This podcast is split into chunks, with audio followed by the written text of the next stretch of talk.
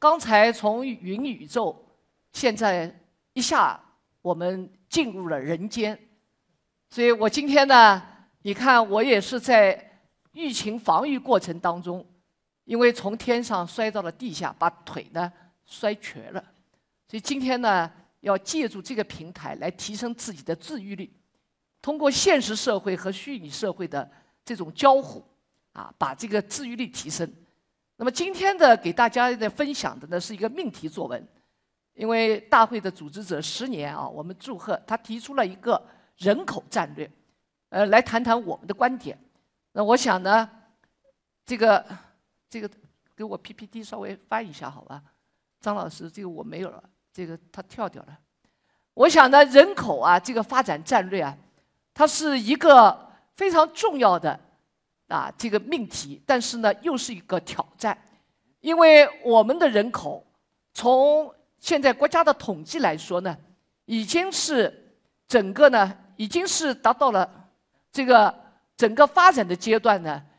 是十四亿。那么从十四亿的这个状态来说呢，这个每年的这个十年啊，二零二零年到二零二一年这个十年之中。我们的增长呢，实际上是零点零点零几，但是这个十年当中是百分之五点几，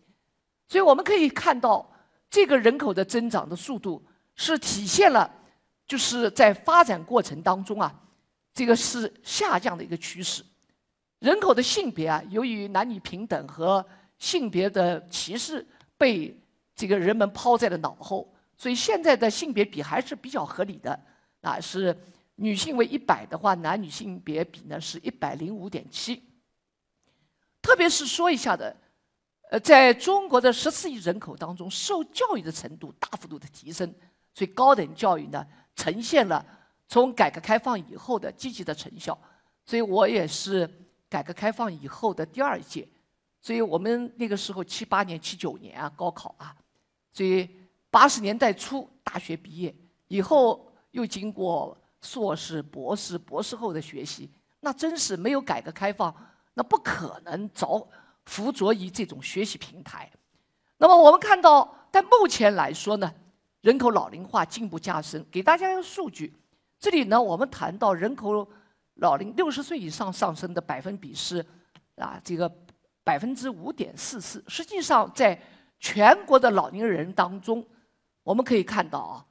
这个占到国家六十岁以上占到国家百分之大概是十七到十八左右，而上海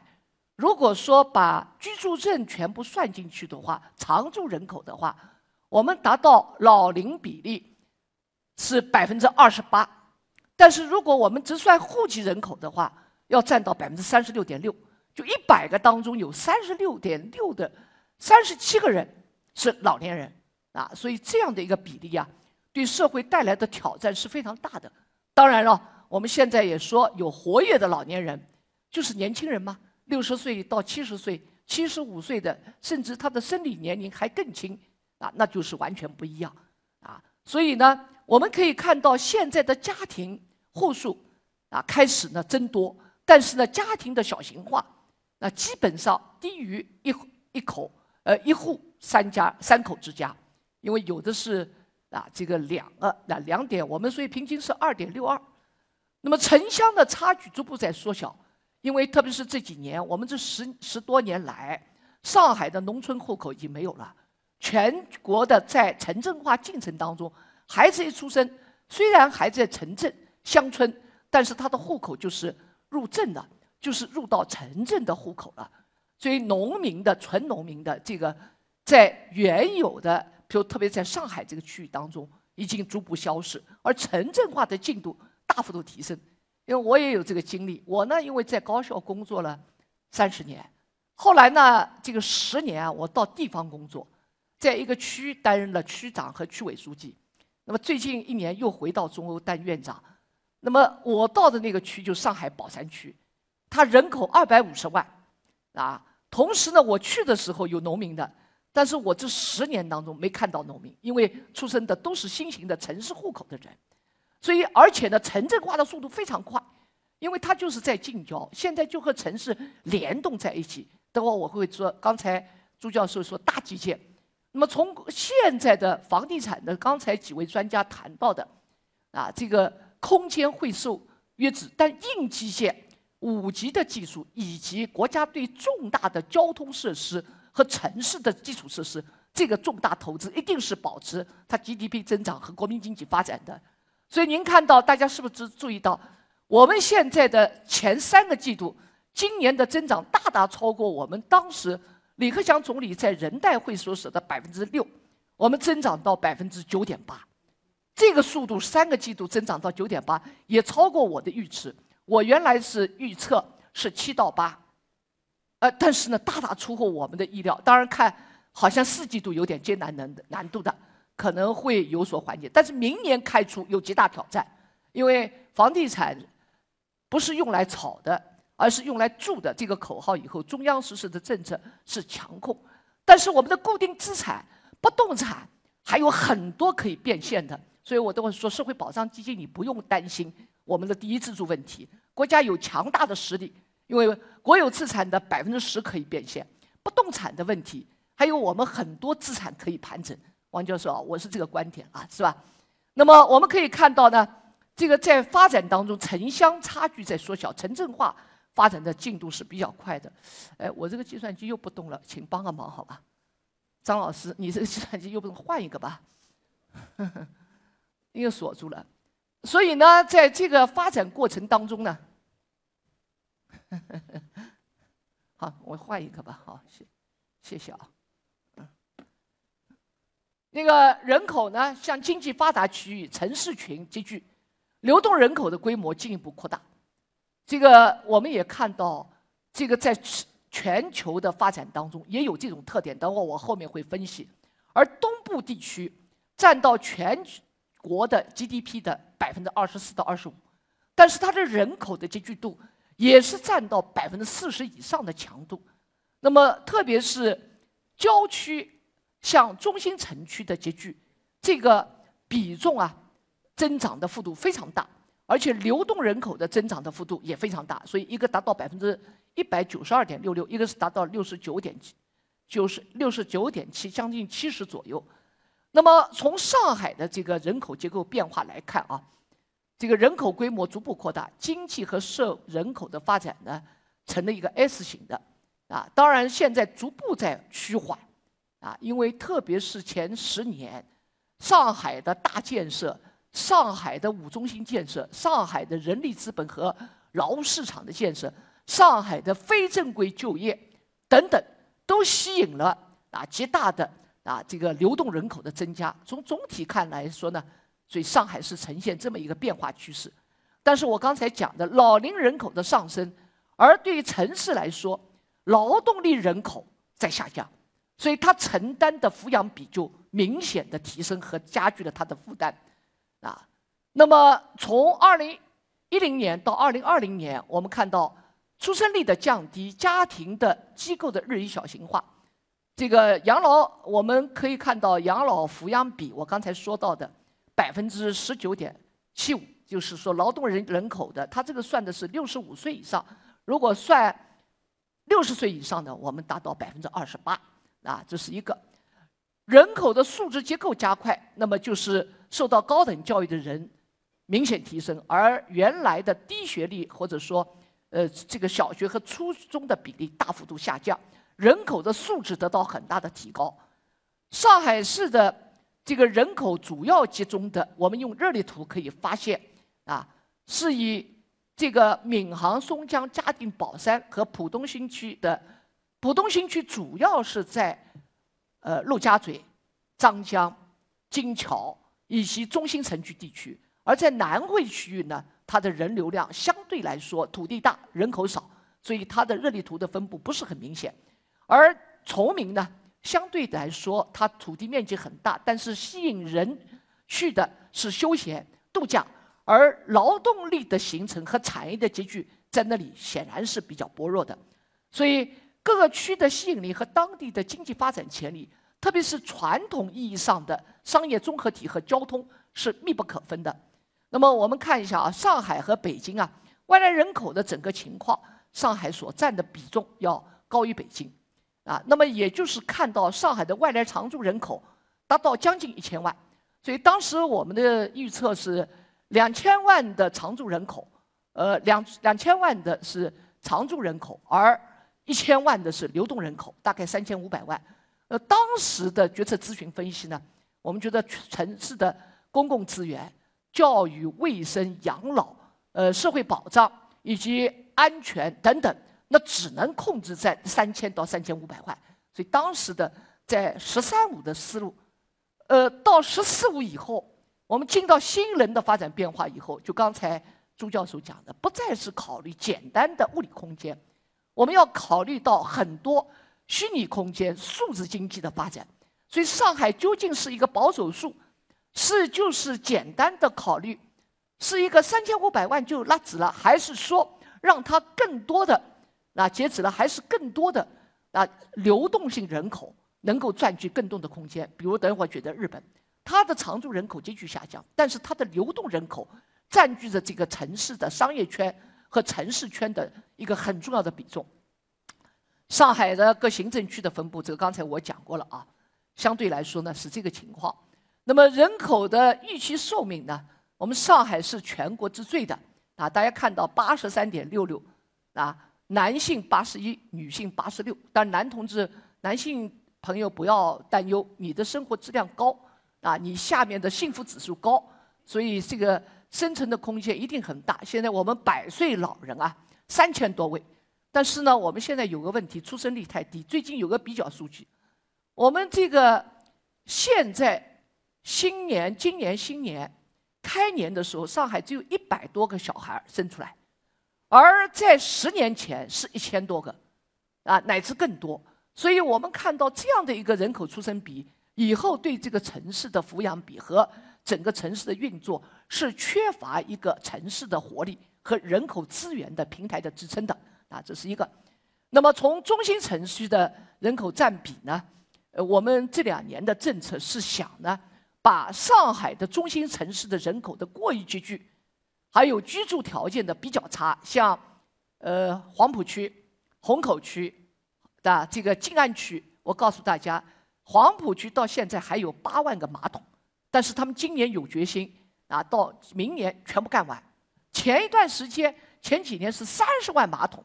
所以当时总书记到上海来，在进博会时候的重要讲话以后，大家是信心满满。所以总书记跟我们一一握手，就问到我汪红，你是你是这个区域，我跟总书记报告，我们游轮经济从我们这里起始，哦，他就叫我游轮区区长、游轮书记。我们有一个区的区委书记跟他报告，我要消灭三十万马桶，哦，马桶书记对吧？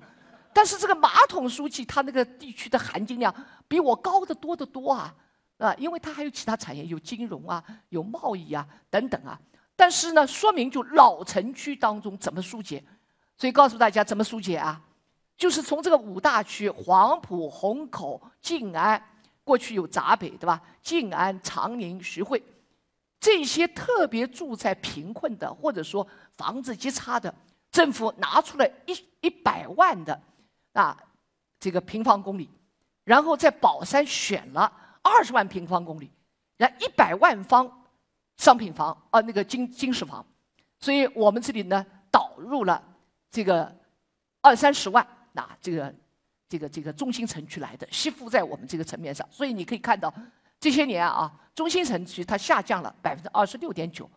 浦东新区略有增加，但是新城镇的郊区你可以看到嘉定啊，这个这个宝山、闵行等等啊，松江它的人口呢。开始上升，所以北京首都功能的疏解，所以在雄安的崛起当中，也是对中心城区的一个调整。我们可以看到人口结构变化带来什么挑战呢？刚才讲了人口抚养比攀升，年轻人的经济负担加重，啊，挤占了年轻人的业余空间，因为这个相对来说，这些资源的配置当中的难度挑战。但是我们讲啊，在新经济、数字经济年代。我们可以化解这些问题。目前来说呢，养老服务的贡献，这个供需的矛盾凸现。我们在算人口资源的时候，养老机构叫九零七三，百分之九十的居家养老，百分之七的是社区养老、嵌入式养老，百分之三到三点五是机构养老。而我们在考虑机构养老的资源配置的时候，往往是用户籍人口，所以政府呢，因为财政负担太重嘛，啊，所以应该说总体上还是供不应求，特别是性价比比较好的养老院，就是对老人的尊严和服务能够是上品的，我们觉得还需要加大建设和提升它的服务品牌。所以社区养老的资源相对来说分散化、碎片化，但是呢，我们现在又比较集中的。就是嵌入式养老，就是能够使得老年人能够就近就近的居家的十五分钟的生活圈当中啊，能够把养老体系构建起来。当然了，最重要的现在养老服务人员的供需缺口大，专业水平短，社会保障差，那对他们的专业指导和要求市场价值的评价都不够完善，所以这也是我们问题。财政压力呢，一个是对于。养老医保的，随着老龄化以后，因为它的检查多了，它的用药多了，它年年益寿多了，它的开支一定很多。所以我们当年解放初的时候，人的平均寿命大概四十多岁，最多不超过五十岁，五十四岁。所以我们的退休年龄，男性是六十，女性是五十五和五十。而今我们现在的平均年龄，全国要七十七到七十八，上海是八十三。那你说他的受教育的程度，就是他要大学毕业就是二十二到二十四岁，研究生毕业、博士生毕业二十八岁。如果女性五十五岁退休，她工作年限只有二十多年啊，但是她后面的养老要四十年、五十年，那你这个社会的养老的财政的结构，那肯定是出现矛盾的嘛。所以为什么欧洲、北美它是延长、延迟退休？所以到了六十六、六十七，甚至美国到六十八，当然了，你也可以早退，替代率我给你低啊，就是说你那个工资的养老金就打折扣。所以我们现在呢，一味说严不严，实际上不用，我可以有个弹性区间。张教授，你说是吧？你可以五十五岁退，你也可以六十岁退，你也可以六十五岁退。呃，我们考虑呢，在养老金的这个替代率方面来下功夫。当然了。那还要看各个行业和你承担的任务，啊，不能对新生的社会组织的力量有一个瓶颈。那当然还有数字经济的到来，机器人的呈现。最近我看长宁区，他那个社区食堂用那个机器人来替代配餐，营养成分都有机器人来调整。当然这是一个好事，但对人力资本的这个配置啊，或者劳力市场来会也会有冲突。啊，像宝钢。他过去的都是钢厂的钢铁工人几万人，但你现在到宝钢的股份有限公司去看，它完全是一个黑灯工厂、无人工厂，劳资关系好的不得了，没有矛盾。本来我们都要去处理，因为它跟机器有什么矛盾啊？然后整个企业所有的钢产的出投入出闸，整个交链的过程全部都是自动化、机械化，然后全部是机器人，所以这种行业。我觉得的确是这样，因为他原来的工商都是很厉害的，现在完全解决了这个问题。当然，我们可以看上海的财政来说，是今年到二零二零年已经增加到每年政府的为社保基金要投入将近四百亿，所以占到整个的基金的百分之十点六，是吧？外来常住人口对我们这个社会治理提出挑战，因为怎么有效的进行服务？怎么有效的在户籍制度和居住上给予帮助？怎么有效的在公共文化资源上配配置？怎么有效的使得他们在这个生活空间不感到压抑而融入社会的发展？所以这里呢也有一个指数来看公共资源配置在这个当中对人群的作用。那么我们可以看到，郊区人口在郊区化的过程当中也有一些新的问题。一个呢，郊区产业的集群还没有完全形成。当然，郊区当中我们看到像这个呃松江 G 六零的形成，它就是非常好的集聚了全国的科创人才啊。但是应该说呢，它是对高层次的人才和学有专长的人才，对年轻人具有很大的吸附力，对这个城市的品质提升和人口的增加的质量带来极大的好处。但是呢，它对一般的劳力市场它没有这样一个粘合度。产业和人口匹配的攻坚，目前我们还是有缺口的。所以呢，呃，比如说我就讲宝山吧，它因为离中心城市很近，所以它的居住人口很多，两百五十万不算一个小地方。但是在宝山的企业的着服力相对来说没有中心城市那么那么有利，所以它大部再加上它交通方便，一号线、三号线、七号线、十五号线，接下来十八号线。然后呢，稍微离中心城区稍微有一段距离，住宅的租赁的公租房都比较便宜，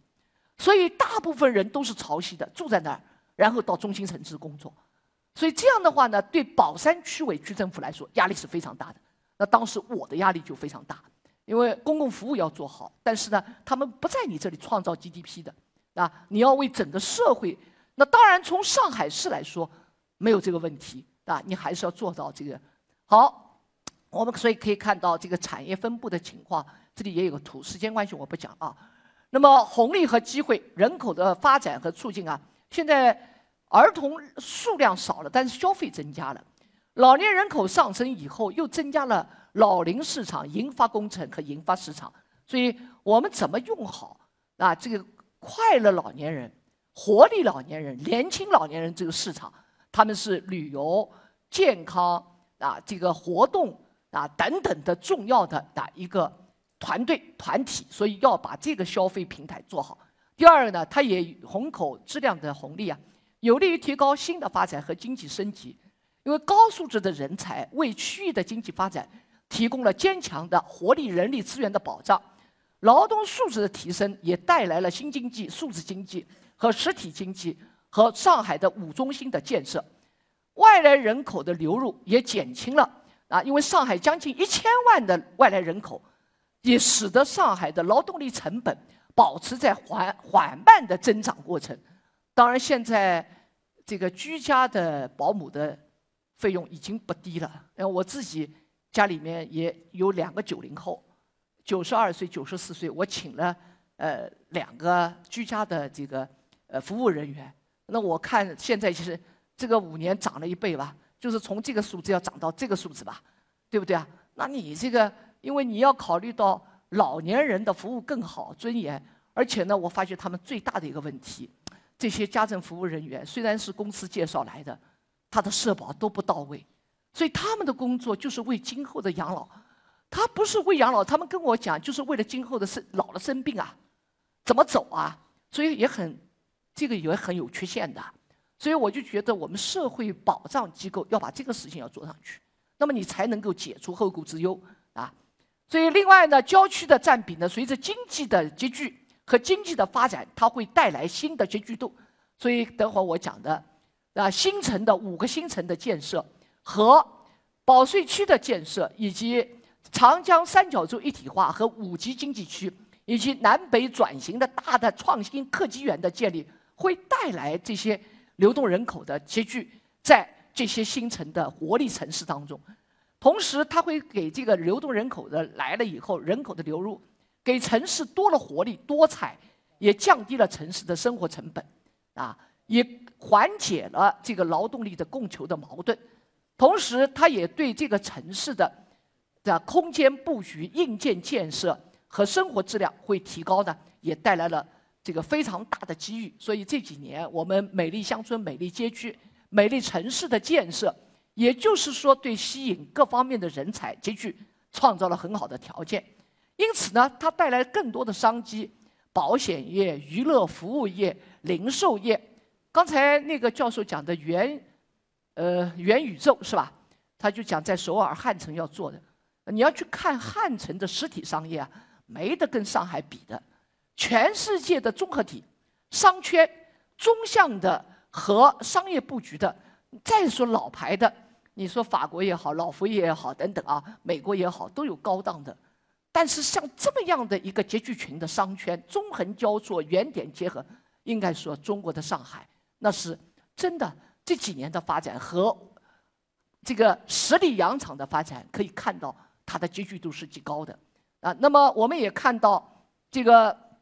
商业保险，等一会儿会说到，在一支柱、二支柱、三支柱当中，商业保险的变化。那么借鉴全球的，因为世界上最大的五个商圈，纽约大都是，北美五大湖的都是圈，京、东京的，还有巴黎的、伦敦的，对吧？从这个人口的规模，我刚才说到，呃，东京呢，它是处于一个减速的状态，但是它现在吸引的是全球的啊流动人口，但是呢，它在常住人口上出现了负的增长。那么，我们把整个国外的发展阶段分为这个四个阶段，一个是人口发展阶段初级阶段，它的吸引力功能都是单一的，因为为什么？它如果不跟经济的整个的产业的集聚群结合的话，是没有生命力的；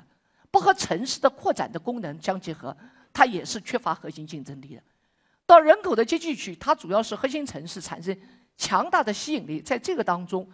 在产业的集聚。资本和劳动力的各种要素向这个集聚当中发生了它的一个集聚阶段。第三个阶段是快速扩容，那也就是说，都是经济圈快速增长当中，经济腹地的经济集聚的产业集聚群的集聚的效应不断的增长的话，人口会随之而匹配的增长起来。到现在，我们上海相对来说是属于人口稳定增长阶段，啊，像世界上的五大圈也初步。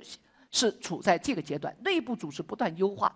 走到中心城区和郊区的或者近郊区的联动发展，人口的流动也是比较频繁的。但是呢，它更注重它的人口的数量和质量的全面提升上。啊，这个呢，我们可以看到国外啊，它就是一个利用产业集聚区来吸附其他区的人，向大都市圈的集聚。那第二个呢，它可以受到和物理空间。基线的硬基线同步扩张，所以上海你看地铁线，就是从呃我们的这个北京是从七二年开始，上海是从九十年代开始，但上海一跃到全国之最，现在要挺进世界之最，啊一千多公里啊，然后我们建立了城市整个啊中横布局的网网络性的布局，所以上海的地铁线在全世界有三个之最，一个是布局最密集。是所有城市里面，我们是最密集的程度的。当然，东京啊、巴黎呀，这个都是很厉害。但这几年我们上升的空间非常大。第二呢，是城市的综合体吸附在这个地铁的运营线的节点上。第三个是无人驾驶的，首先创造十五号线，你就可以看整个的这个发展是非常快的。利用都市圈的人口的集聚的发散的效应，带动非都市圈的快速发展，也就是。我们上海这个这个大圈带动小圈周边的圈，所以我们不仅有五个新城，所以包括苏州、昆山等周边的区域全部带动起来啊。那么因此我们得到什么借鉴呢？就是人口的这个发展当中会受到极大的挑战，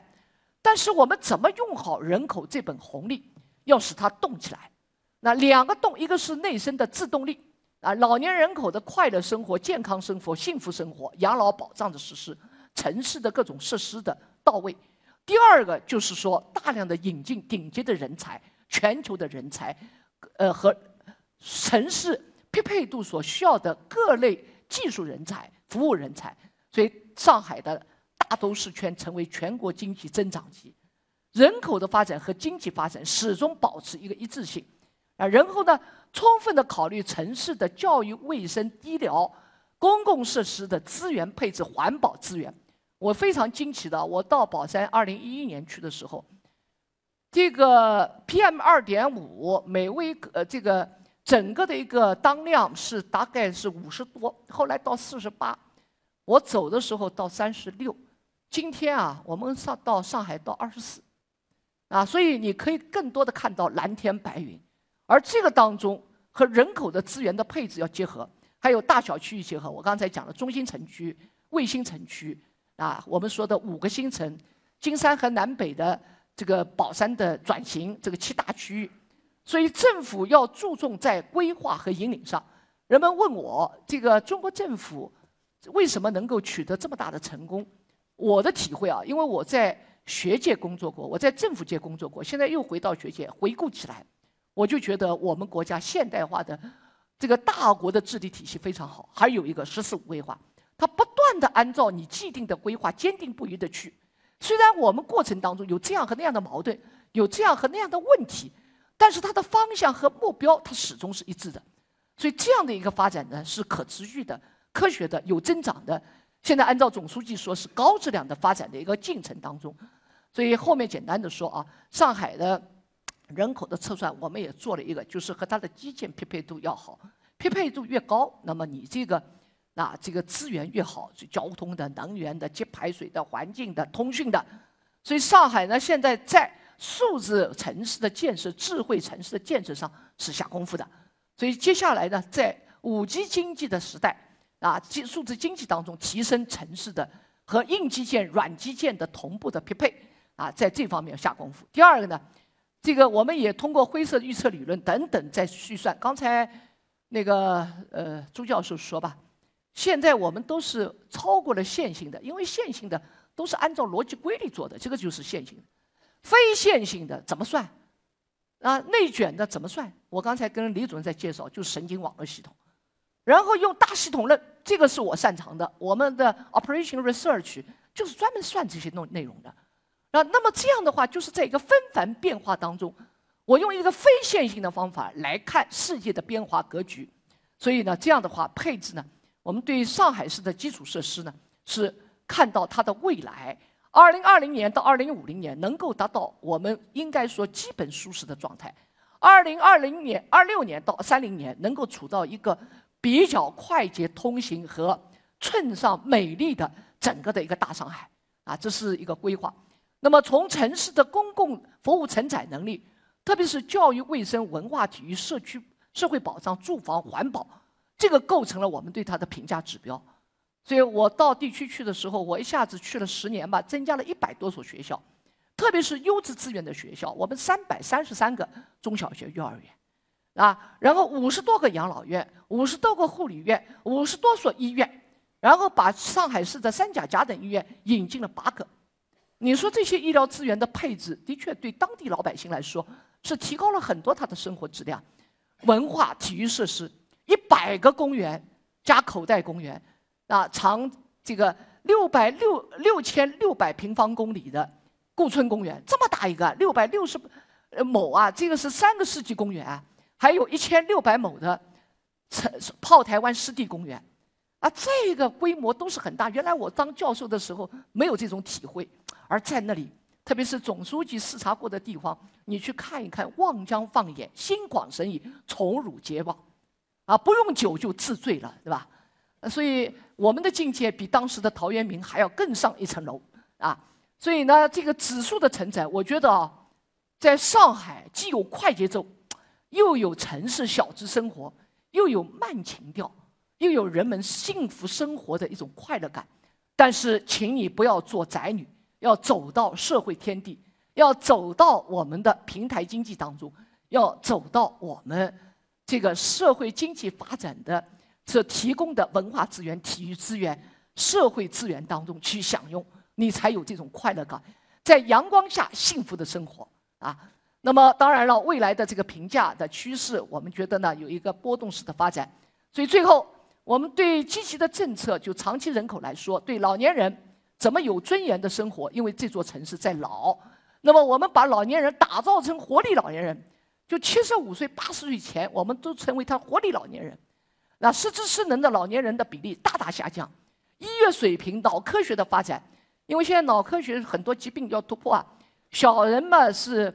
这个这个这个这个就多动症啊，还有自闭症啊。嗯，我们这些人呢，可能这个年龄的有焦虑症啊、忧郁症啊、失失眠的人比较多。老年人呢，老年痴呆，所以我们中国科学院的院士们正在在这个五年到十年里面。把脑科学的这个攻关攻完以后啊，我们人类的寿命，上一次那个殷部长来讲的时候是一百二十岁到一百四十岁，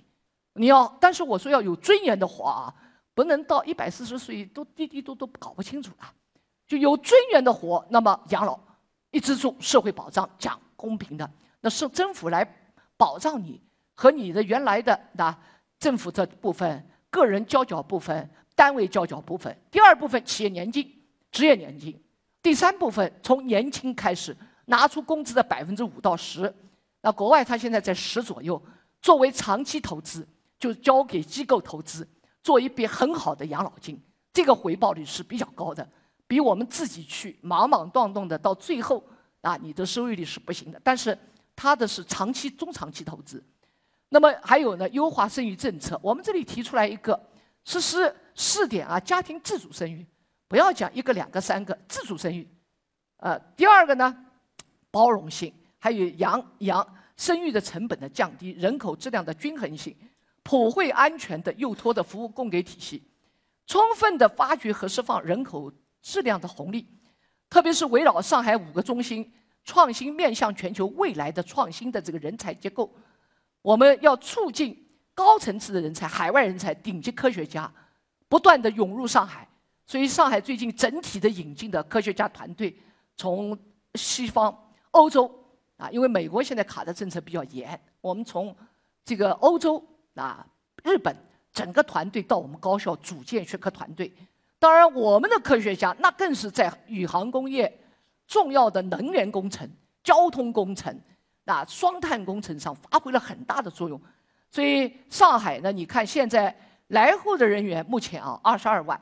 在沪工作的外籍人员二十八万。所以我们上海连续八年被外籍人才眼中看成是最有吸引力的中国的城市，排名第一，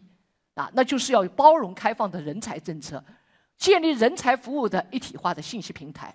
另外呢，也要更多的建立，就刚才引入国外资本进入这个资管平台、财富管理平台一样，有更多的猎头公司进入中国上海的服务人才的服务的这个支撑平台，建立它一整套的评价体系。然后，特别是依托优秀的人才，加快产业的创新，为他提供创新的产业园，比如张江啊，就是这样。那么这样的话呢，上海先后出台出台了人才二十条、人才三十条，那么连续举办世界顶级科学家，并且呢提出了一整套的引进人才的战略。所以在“十四五”规划当中，上海把世界顶级科学家的落户在浦东的社区。作为，因为我们前一轮啊，浦东发展的碧云社区，李主任，这是一个相当有吸引力的社区。我们中欧的这个来自全世界的八十多位教授，将近一百位教授，都是坐落在这个大的园区当中。因为中国最大的特点，他的教授是全世界各地顶尖的商学院当中培养的博士，以后做了助教、教助理教授、教授、副教授来的，像我们王教授。啊，就是这样的一个平台上来的，而且中国最大的特点，这个人力资源发挥的最好的话，因为我在传统大学工作了将近三十年，他是把最优秀的教授在一线给学生上课，所以他的口碑、教学质量评分是最高的。我们传统的大学也是注重育树德立人，啊，这个但是呢，我们的优秀教授大概百分之五十在一线，还有呢百分之五十他在搞科研了，所以这个比例来说啊。我觉得对人口质量的教育质量的提升带来了很大的冲击力和提升力，所以我们在生物制药、人工智能、集成电路、量子科学等方面建立世界顶级科学家的联合实验室。浦东新区按照中央总书记的要求，现在我们把中国芯、创新药、智能造、蓝天梦、未来车、数据港六大产业在吸引全球人才。所以上次有记者问我。我们是不是跟内地抢？我说不是的，我们跟全球用产业来吸引人才。我们王教授就是从海外回来的，对吧？在美国和在国外的顶级的商学院毕业以后，企业工作以后，大学工作以后，再回到上海来加盟我们这个一个强大的团队。所以大家可以看一下，从开始的政策只对北大、清华、交大、复旦可以你的学生入户啊，不要一百二十分的积分，到后来我们有放松。啊对于这高技术的人才，然后对张江的科技园区，对五大新城，现在就讲清楚，对五大新城和自贸区所有的海内外高校毕业生都可以入住，啊，一个一视同仁的政策。那我现在呢，跟他们建议，希望从五大新城拓展到上海市的各个方面。当然了，现在五大新城要集聚了，要集聚的人才的这个量，所以对常住人口，我们在公共服务的这个这个渠道上、居住上，还有在利用。因为上海的物理空间有限，所以把长三角的辐射作为上海的大平台，啊，所以形成了一个一体化的辐射。所以这样的话呢，才能够使得我们外来人口的质量进一步的提高，而且呢更有温度、更有颜值，而且呢更有发展的后劲。包括我们制定一系列的特殊政策，在特殊的技能人才上广开门路啊。那么还有加快啊这个城市空间的进一步的发展，人民城市人民建，人民城市为人民，在环境的改造上面、支柱比上，在五大新城上全面推进。所以我们可以看到，人口的结构的调整，既是一个机问题危机，更是一个挑战。